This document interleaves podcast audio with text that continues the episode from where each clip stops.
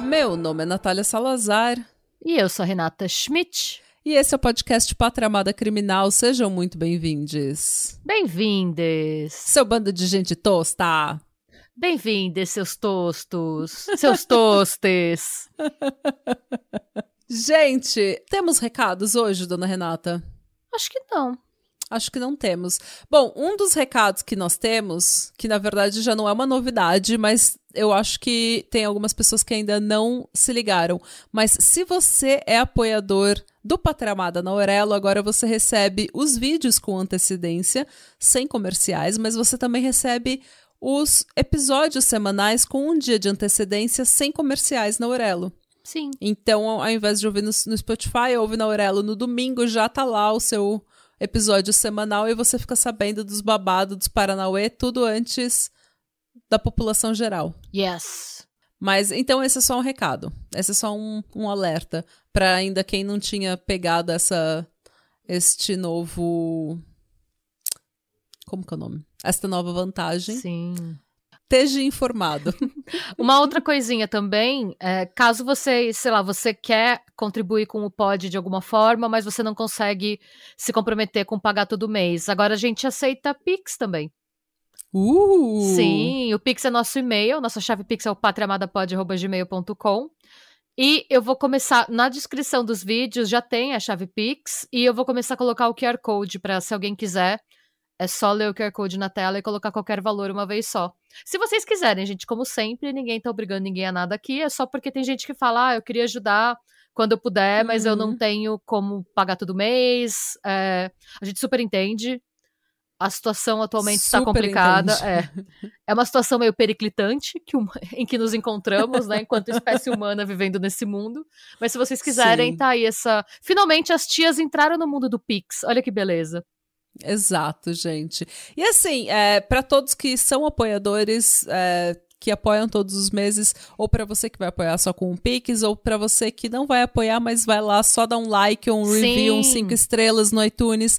Gente, muito obrigada pelo seu apoio. A gente sabe que tanto dinheiro quanto paciência com as nossas besteiras não é uma coisa fácil de se conseguir, mas a gente agradece muito a audiência de vocês e o apoio de vocês. Muito tá? obrigada. Vocês e a são muito amizade de importantes. vocês, sim. a suculência de vocês, o quão gostosos vocês são. Sim, às vezes a gente tá cheirosos. numa semana meio ruim e ver o feedback de vocês faz a gente ganhar o dia. Isso é verdade, gente. A gente recebeu duas, é, inclusive duas reviews no iTunes de cinco estrelas que foram maravilhosas e a gente ficou super feliz hoje. Sim. Mas enfim, hoje, dona Renata, eu tenho uma história louca pra te contar. E essa é uma história que eu ia contar, na verdade, ele, ele é um episódio um pouco mais curto, porque esse era um episódio que eu queria fazer pro YouTube. Então ele é um roteiro um pouco mais curto e ele é cheio de imagem que eu queria mostrar no YouTube. Só que são assuntos mais pesados e que ia ficar impossível falar desses assuntos no YouTube, ia ser um inferno falar deles no YouTube, porque o YouTube ia desmonetizar, o YouTube ia, sabe, travar. Nossa, total. O nosso vídeo do, do John Allen Shaw foi desmonetizado. Por que, que a gente falou naquele vídeo? Nada, não teve nem palavrão, não teve nada. O tema foi considerado muito sensível. Ah, então, pois é. Então, assim, co- por ser um tema sensível e um tema que vai trazer um debate, eu falei, eu vou fazer no podcast que a gente tem mais liberdade, a gente pode usar todas as palavras do português. Muito bem, tá bom. Falar Ai, meu com Deus, eu tô animada. bem dizido. Bizarrões da Natália. Então, cara, eu. E- Esse caso também eu queria trazer, gente, porque esse é um caso que vai foder o compasso moral de vocês. Vocês, Ai, vão, falar, Deus. vocês vão falar, ah, eu tô a favor, mas eu tô contra, mas é assim, eu sei que não pode, mas eu ri, mas foi. Hum, como é que é? É, mas enfim, vamos ao caso.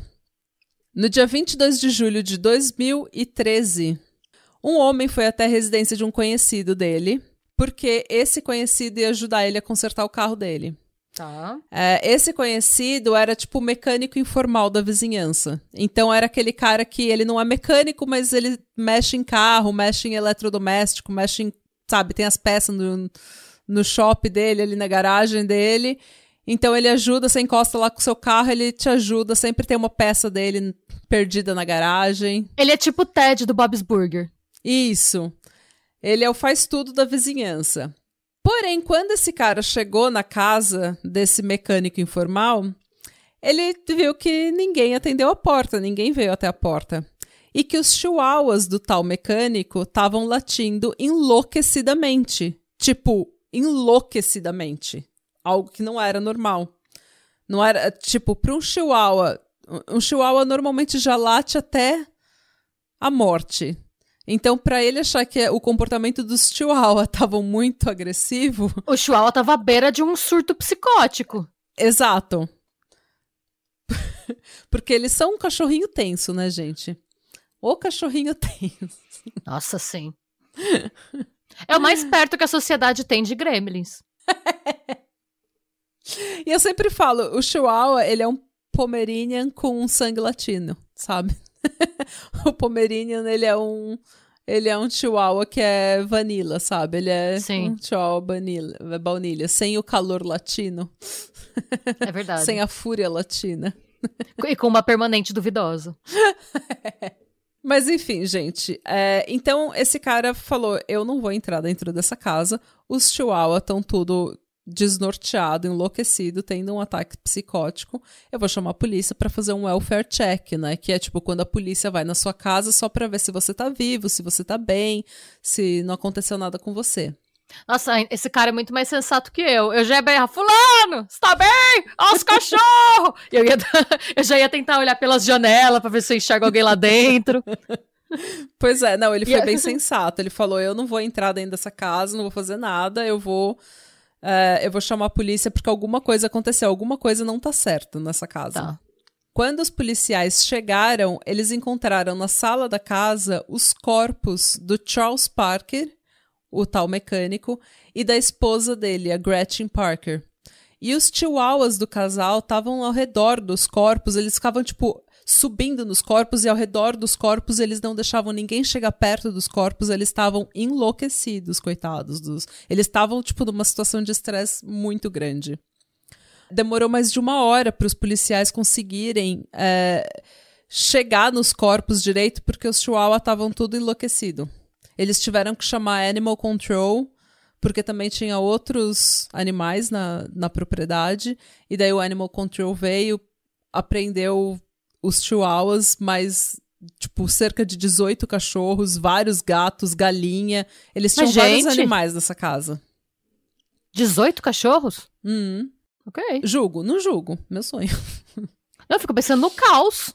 Nossa, é. eu fico imaginando que ele era meio hoarder, sabe? Essas casas que tem um monte de peça velha de carro Sim. velho no quintal da casa e vários animais. Mas assim, quem somos nós para julgarmos a vítima? O Charles tinha levado dois tiros no peito e sido esfaqueado diversas vezes. A Gretchen levou um tiro no peito e foi esfaqueada duas vezes no pescoço, teve sua garganta cortada de orelha a orelha e foi esfaqueada também no peito. Nossa, ela teve um, foi um overkill total. Quem quer que tenha sido tava com mais raiva dela. Ou não? Hum, é o que parece, né? Quando você falou no começo, eu não sei porquê, pra mim tinha sido tipo um assassinato seguido de suicídio, sabe? Eu não, tava, eu não pensei que pudesse ser duas vítimas. Não, foram duas vítimas. O Charles tinha 59 anos e a Gretchen 51. Então era um casal relativamente bem jovem. Sim. Por sorte, esse casal tinha câmeras de segurança na casa. Eles tinham aquelas plaquinhas, sabe? Sorria, você está sendo filmado. Uh. E a, apesar de ser 2013 e não ser aquela, né, qualidade, a qualidade era meio Tech Pix, mas eles conseguiram ver que por volta da 1h30 da tarde do dia anterior, um carro chega na propriedade, o motorista sai do carro, levanta o capô do carro, como se ele precisasse de ajuda, de um conserto. E daí o Charles sai para ajudar o cara, sai para ver quem é essa pessoa. E nisso, o cara, a mulher que veio com ele e o Charles entram dentro da casa de novo Uhum. e não saem mais dali.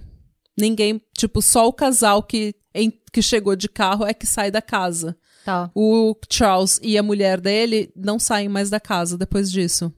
Então eles entenderam que foi a entrada de volta na casa foi coagida. Não foi uma coisa consensual. Alguma coisa errou, eu tava errada ali. Tá dando pra entender o que eu tô falando? Tá, tá dando pra entender.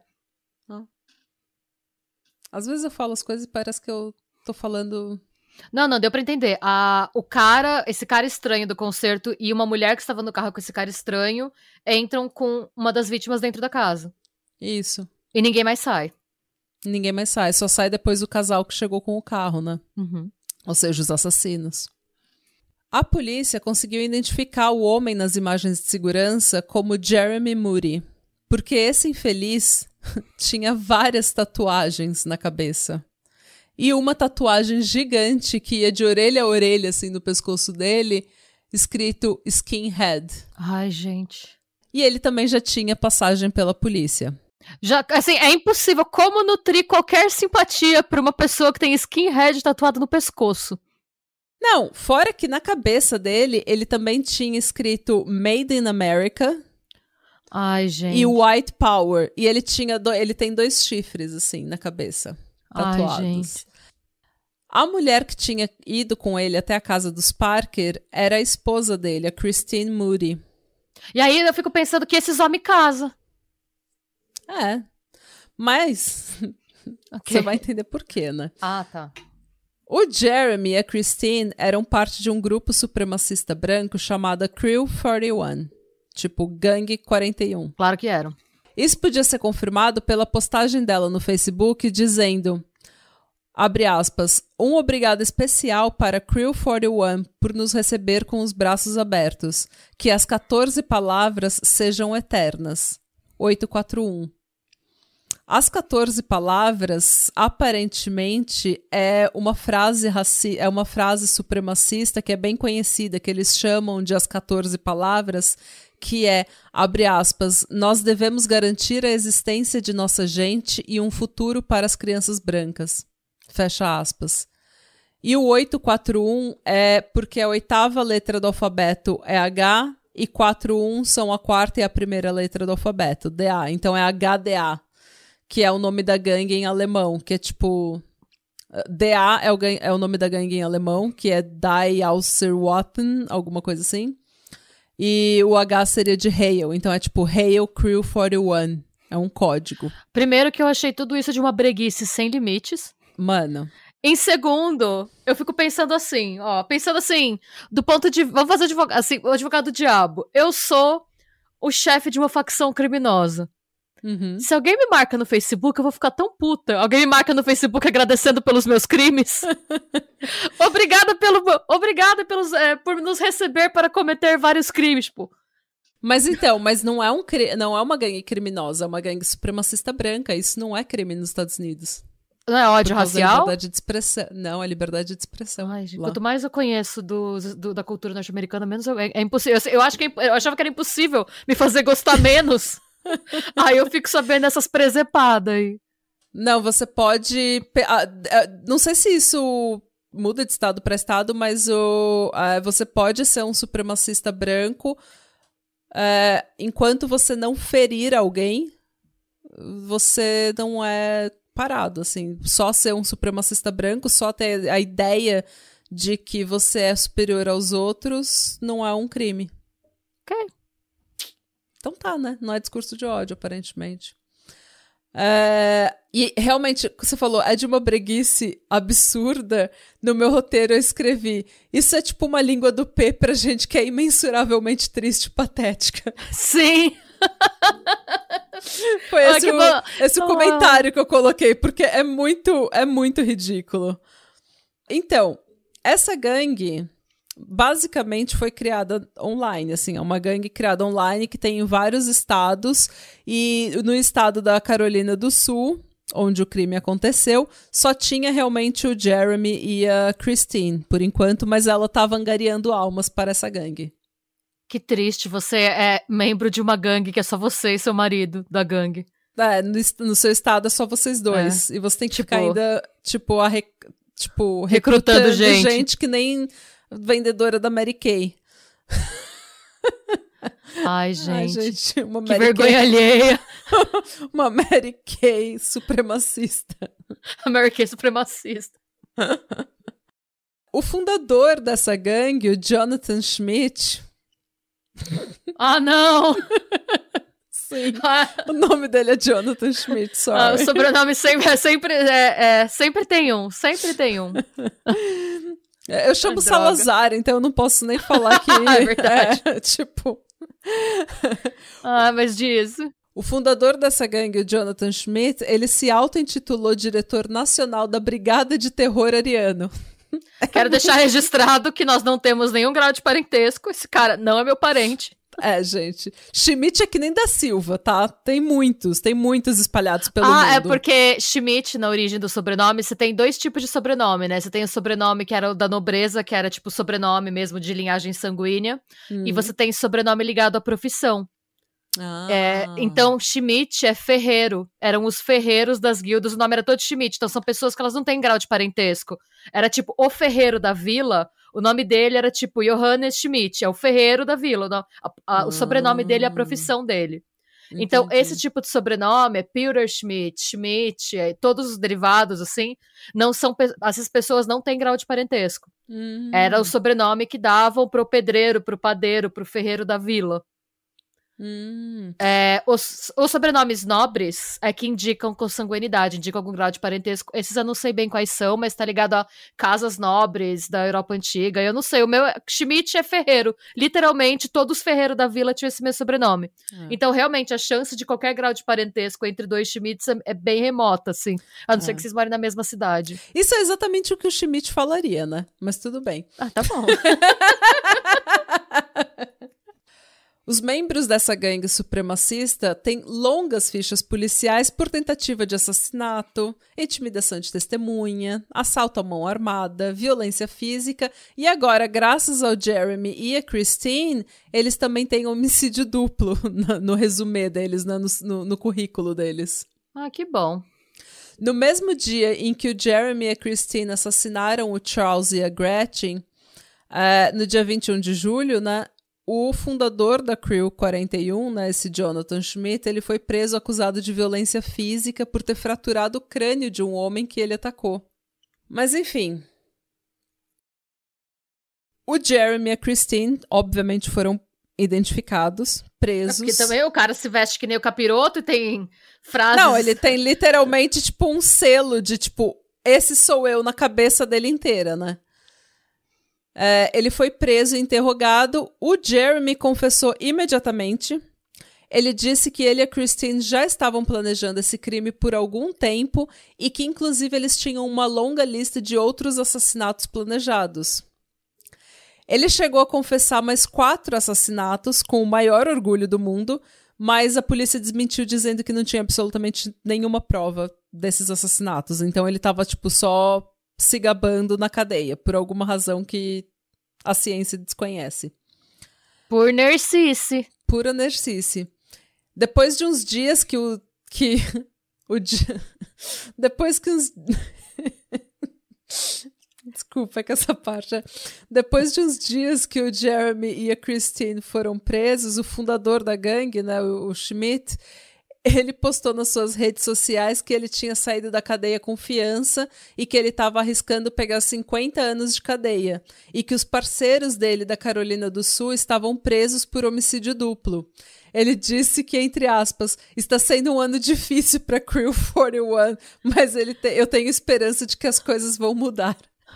Tipo, mano, vo- Mano, o que, que eles estão fazendo? Gente! tipo, você tem uma gangue supremacista branca que comete vários crimes e você comenta como se você fosse uma vítima. Ai, tá sendo um ano difícil pra gente. Tá sendo um ano difícil pra gente sendo responsabilizado por todos esses Por todos crimes os crimes que, a, gente, cometeu. cometeu. Mano, Eu só penso naquele meme do, do Paulo Gustavo, sabe? Ai, tadinha, que barra, viado.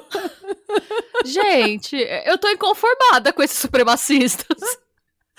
Tipo, gente, é, é, um povo tão patético. E eu vou colocar as fotos no Instagram, gente. A Renata vai colocar as fotos no Instagram, porque eu não trabalho.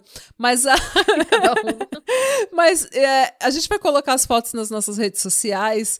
Gente, sempre quem é supremacista branca, que acha que é a raça superior, nunca são as pessoas superiores daquela raça. Você já percebeu que, que acham isso? Nunca é o Henry Cavill achando que é, sabe, que é superior, que é a raça superior. Nunca é.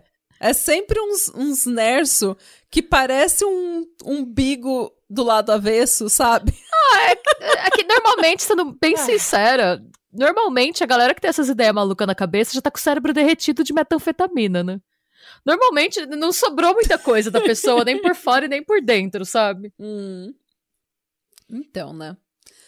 A Christine, num primeiro momento, ela tentou fazer aquele, mulher aquele de mulher, que mulher em casal, é, de mulher, ela não falou que ela era abusada, ela falou que ela, ela negou o envolvimento dela, dizendo que ela só estava presente na cena, mas que ela não tinha feito nada. Ela fez a Carlo Molka. É, que é, toda mulher que tá num casal assassino, quando ele, elas são pegas, a primeira coisa que elas falam... Eu só gente, tava lá, eu só tava lá. Foi né? o homem... Eu só tava lá, foi o homem que fez tudo, gente. Porém, depois que o marido dela ganhou atenção na mídia, ela confessou que ela também tinha planejado e participado dos assassinatos esfaqueando o casal. E segundo o xerife do condado, o David H. Taylor, ela queria toda a glória, ela queria realmente atenção. Ela ficou puta que o marido dela tava recebendo atenção e ela não. E daí tá foi vendo? aí que ela Ninguém. Nenhuma dessas pessoas tá batendo muito bem. Eu super aposto em metanfetamina. Eu su real, assim, porque primeiro ela fala que ela não fez nada, depois ela vê que o cara saiu no jornal e ela muda de ideia, ela fala: "Não, foi eu que fiz tudo". É, não, eu tava junto, participei, planejei. Enquanto tudo isso acontece, tá o outro Nerso lá, o dono da gangue, fazendo desabafo, pô, fazendo textão no Facebook. ano difícil. tipo, ai, gente, tá tão difícil.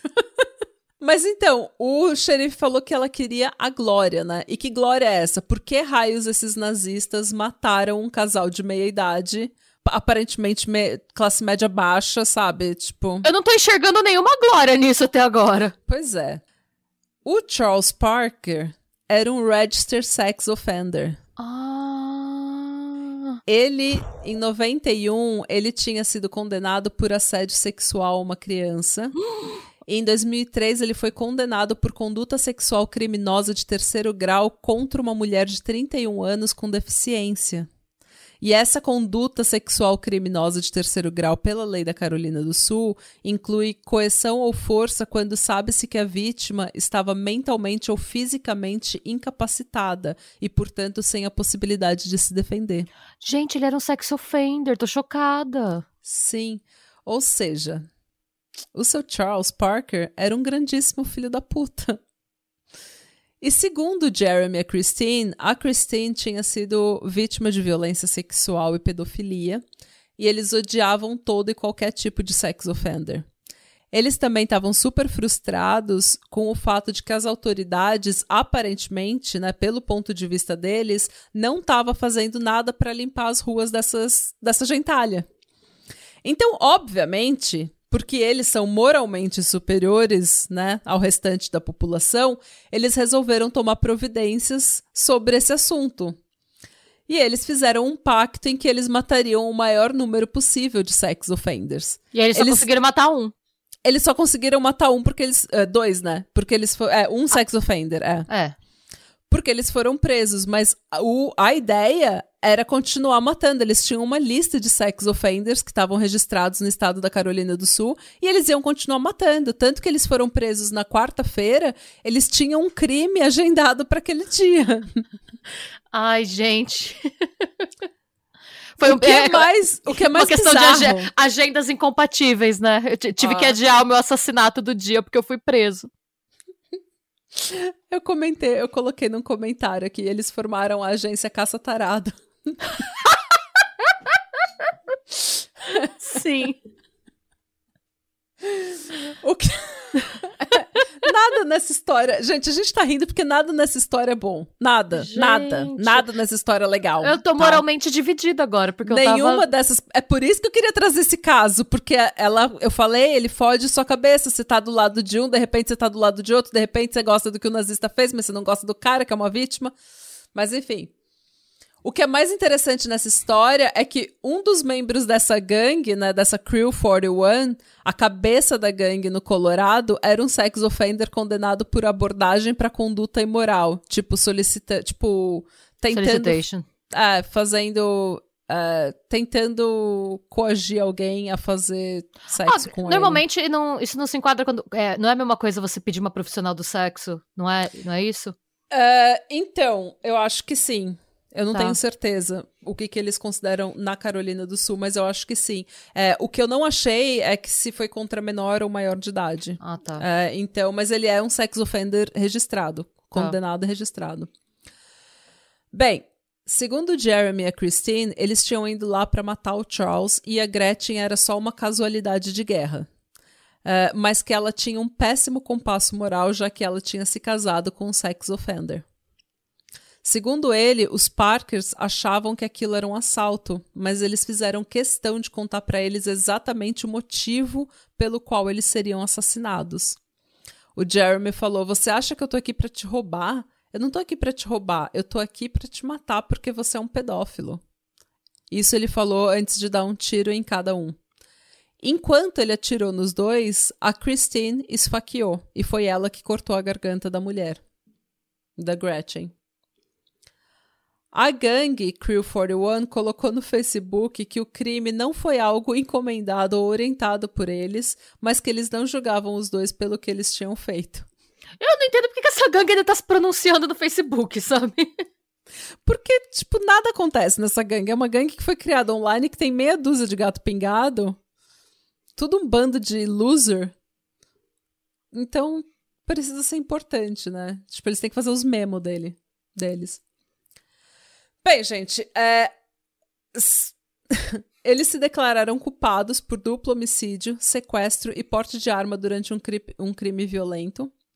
E por terem se declarado culpados, eles não precisam ser julgados por um júri. O juiz aplica a sentença, né? O juiz só aplica o que ele acha é, adequado. na sentença, na, na audiência de sentença, eles se mostraram é, arrependidos, mostraram remorso pelo que eles tinham feito, dando a entender que eles entendiam que fazer justiça com as próprias mãos era algo errado. Eles pediram misericórdia ao juiz, pedindo apenas 30 anos de prisão para que eles pudessem ver os filhos deles crescer. Eles tinham filhos? Eles tinham filhos, aparentemente. E ficarem velhos juntos. Eles queriam ficar velhos juntos. O direito que eles negaram pro Charles e pra Gretchen, eles queriam ter. A defesa alegou que a Christine tinha passado por uma dupla mastectomia e sobrevivido a um câncer de mama e que ela tinha vários problemas mentais. Ela tinha transtorno de personalidade borderline, estresse pós-traumático e transtorno de personalidade antissocial. E que ela, por isso, ela não estava na melhor condição mental e que ela não merecia uma pena muito dura. É, até porque ela claramente estava mostrando remorso e entendi, entendendo né, que o que ela fez foi errado.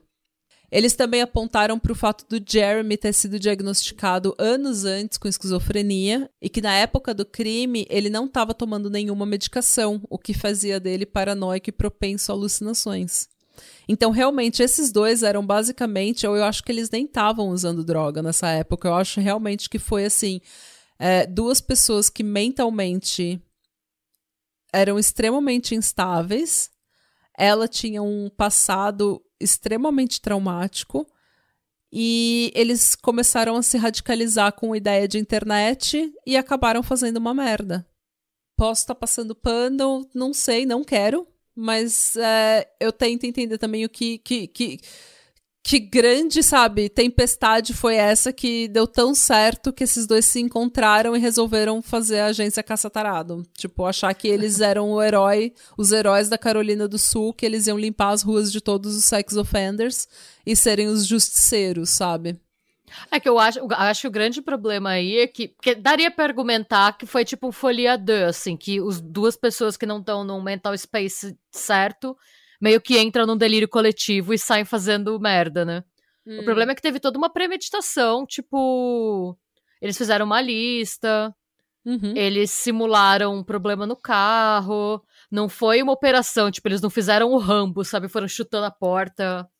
Então eu não sei até que ponto você consegue. Então, é, eu falei isso porque, assim, eu acredito. Eu, eu não quero que as pessoas achem que a gente tá rindo de pessoas com doenças mentais e problemas mentais e trauma sério na vida delas. Obviamente, a gente não tá fazendo isso, a gente tá rindo desses dois. E eu tô rindo tanto porque eu sei do final dessa história. Hum, E esse é o final que eu vou te contar. O juiz não comprou esse remorso deles e não comprou essa, esse pedido de misericórdia por causa de doença mental. Então, ele condenou cada um deles a duas sentenças de prisão perpétua consecutivas, sem possibilidade de liberdade condicional. Então, eles Rapaz. pegaram uma sentença de prisão perpétua por cada vítima. E foi aí que a coisa ficou bizarra. Porque agora que eles receberam as sentenças dizendo que eles iam apodrecer na cadeia sem nunca sair, nunca ter possibilidade de sair em, em liberdade condicional, eles resolveram mostrar como eles realmente se sentiam. Assim que a sentença foi lida pelo juiz, os dois deram um puta beijo de língua na- no- Mano, na corte, tá ligado? No julgamento, que é extremamente inapropriado. E o não juiz é de lá bom batendo- tom, né? o juiz lá batendo, ei, ordem! E eles lá se beijando. E quando ele estava sendo levado para fora da sala, o Jeremy olhou para a família do Charles Parker e falou: Nos vemos depois, seus pervertidos. É isso que pedófilo merece. A irmã do Charles falou que ela já estava saindo da corte quando o Jeremy gritou isso, que ela falou que ela mal escutou, mas ela falou que, abre aspas, ele pode gritar o que ele quiser, ele vai morrer na prisão. Fecha aspas. Isso é verdade.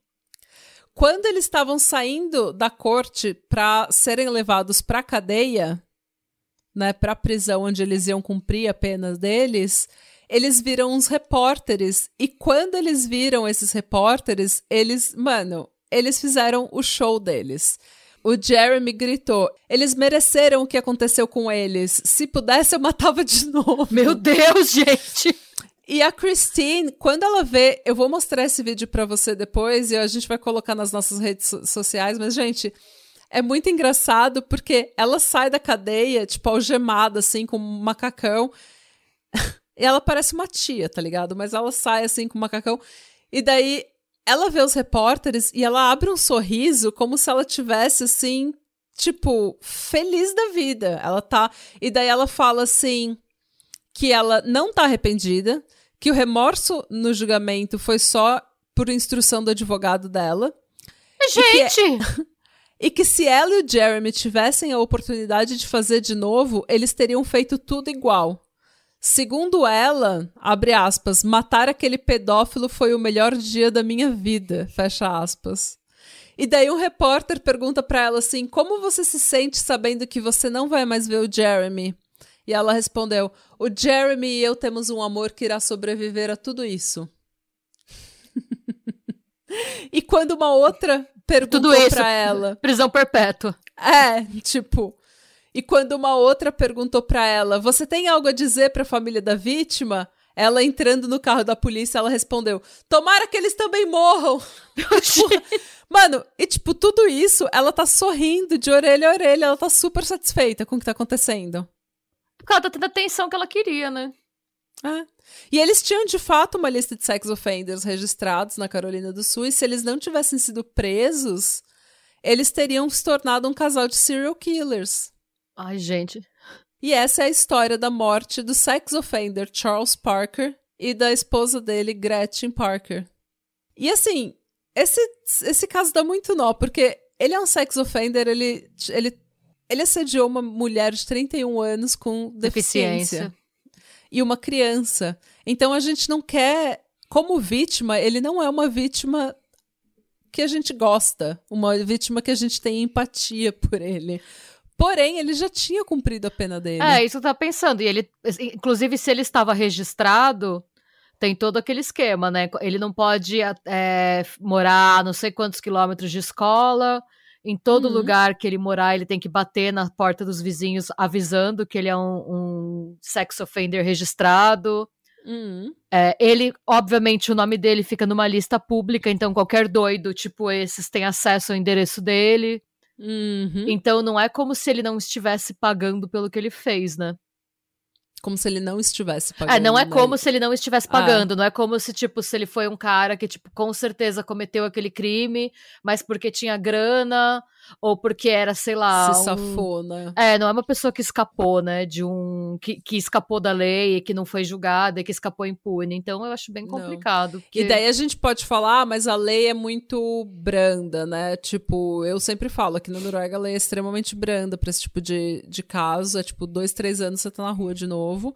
E eu acho extremamente branda, mas isso é um problema pro, para uma reforma judiciária. Isso é um problema que a gente tem que levar para a política, para as eleições, que a gente tem que levar para o Congresso.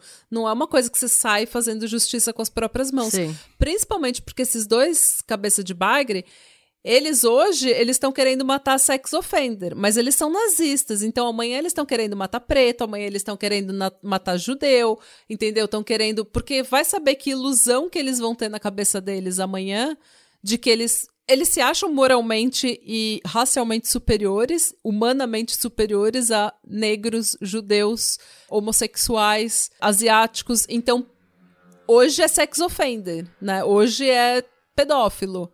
Amanhã eles estão matando negro, estão matando judeu, estão matando asiático. Não, e fora que eles mataram a esposa do cara, que não tinha nada a ver com os crimes que o cara cometeu, onde a gente sabe, né?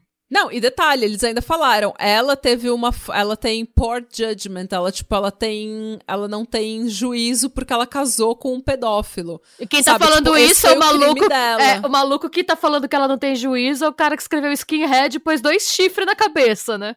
Pois é. Então assim, tipo, é. infelizmente, gente, justiça de justiceiro assim de, sabe, não não é justiça. Ah, não, a e gente eu... fica feliz quando um pedófilo morre, mas e é o tema que. Não é, é, o que você, é o que você falou também. É, esse é um, um caso que ele mexe com o seu compasso moral. Porque, por exemplo, quando a gente trouxe o caso da Marianne Beckmeyer, Beckmeyer lá, ela uhum. matou um pedófilo. E a gente passou o uhum. maior pano. Sim. ela foi justiceira também. E a gente passou o pano. Por quê? Porque ela não era uma supremacista branca. Então, mas ela também. É... Então, ela não tinha uma lista, ela não tinha um plano não, de ser uma não, serial é. killer, né? Não, e outra coisa, é, o tal pedófilo matou a filha dela. Sim, também. E eu não, eu passei então... pano pra ela. Eu tô falando, eu passei total Sim, pano passo. pra ela. Ainda passo. É que o nosso compasso também é, varia, porque assim, para mim, a partir do momento que você fala, não, são dois supremacistas brancos, eu já parto do princípio que eles estão errados, não interessa o que eles estão fazendo. Sim, eles estão exatamente. errados. não, para mim é o pior de tudo, para mim é o, é o medo, né, desses caras. Tipo, como eu falei, eles odeiam todo mundo que não é branco, que não é americano. Então hoje eles estão falando: ah, não, a gente está limpando as ruas de pedófilos. Amanhã eles estão limpando as ruas de qualquer gente que eles não. Qualquer eles pessoa que eles não gostem. É. E são muitas, porque eles não gostam de ninguém. É, e aí a gente tá com um tema informal esse mês, que é pessoas que matam outras pessoas sem motivo nenhum, só por um ideal que elas acham que tá certo. É. Porque semana passada foi o da Brenda. É. Tipo, que, foi... pela vontade de Deus, entre aspas, pela vontade. Uhum. Porque ela falava demais, ela era muito patramada, ela é. era muito afrontosa. Difícil. É, é triste, gente. E é isso, gente. Essa história, como eu falei, é um pouquinho mais curtinho, porque isso era um vídeo. Eu queria que fosse um vídeo. Ah, não, mas, mas realmente esse tema. Um a, gente não, a gente não vai conseguir falar disso no YouTube, infelizmente. A não, plataforma um é bem. É. Ah, então, mas ontem a gente o vídeo de ontem, o vídeo que saiu no domingo, foi um vídeo super longo. Então, Sim. a gente só inverteu é. os papéis. Sim, a gente, o vídeo tá com quase uma hora. Então, é. se vocês estiverem, assim, sedentos por mais conteúdo, corre pro YouTube, porque se você não quiser olhar o vídeo, você pode só escutar que você vai entender a história do mesmo jeito. Exatamente. E é isso, gente. Eu espero que vocês tenham uma ótima semana. Sim! E conta pra gente, vai lá no post do Instagram, no post desse episódio e comenta, fala o que, que você acha, fala quem você apoia, fala que você não apoia ninguém. Ou que você apoia todo mundo. É, nessa história não tem. Eu não consegui sentir Ninguém. empatia por ninguém, nenhum dos Por envolvidos. Eu senti empatia pela Gretchen. Sim. Que ela não precisava ter morrido pelos pecados do marido dela, sabe? É. E eu achei bem triste que É, ela não, sim, morreu é. de uma forma. E assim, uma forma completamente overkill, sabe? Então ela é a única pessoa dessa história É. que se salvou. Mas também eu não passo muito pano, Porque ela porque ficou a com esse homem, viu. né? Porque ela ficou com esse homem, a gente já viu nesse podcast que tem umas mulheres que ficam com cada homem que dá até desgosto. É difí- Em alguns momentos é difícil ter sororidade. É, sabe? Tem mulher que não quer ser salva, não. Porque, sinceramente, elas passam pano e elas ficam com o homem do lado de homem que praticamente que é um lixo humano. É. Então, não vou passar tanto pano pra ela, mas eu fico com pena dela, porque ela não precisava ter morrido. Ah, sim. E também quem nunca fez escolhas erradas, né? Tipo, É. de relacionamento. Falando da Gretchen, tá, gente? Não tô falando do resto desse povo. não. É, não, o resto desse povo tinha tudo que tá na lata de lixo. Eu entendo que todo mundo faz escolhas erradas, mas tem limite para as escolhas erradas que você Ah, faz, tipo, tá? Nazismo e pedofilia não são Não, escolhas erradas, são não. crimes mesmo. Sou, tá? É, sou crime. Então- Escolha errada é a Gretchen querendo ficar com esse embuste aí. É, pode entrar na caçamba de lixo e fica lá. É difícil. difícil. Tadinha. Bicha, viado. É, viado, tadinha, que barra. Gente, obrigada pela audiência, pelo apoio e até mais ver. E sejam bons, busquem conhecimento. E, E, não se junte a uma gangue supremacista, gente, pelo amor de Deus. tenta não se juntar a gangue nenhuma. Gente, junte-se à gangue do Patramada, na Sim, Aurelo. A nossa Receba gangue. conteúdo exclusivo, sem comerciais e episódios antecipados. Veja bem, É. Se for Tá pra entrar numa gangue, sim, entra na nossa. isso. Tá valendo a pena, gente. Tá valendo a pena, gente. Na minha mão é 10 reais, hein? Beijo, gente. Tchau. Beijos.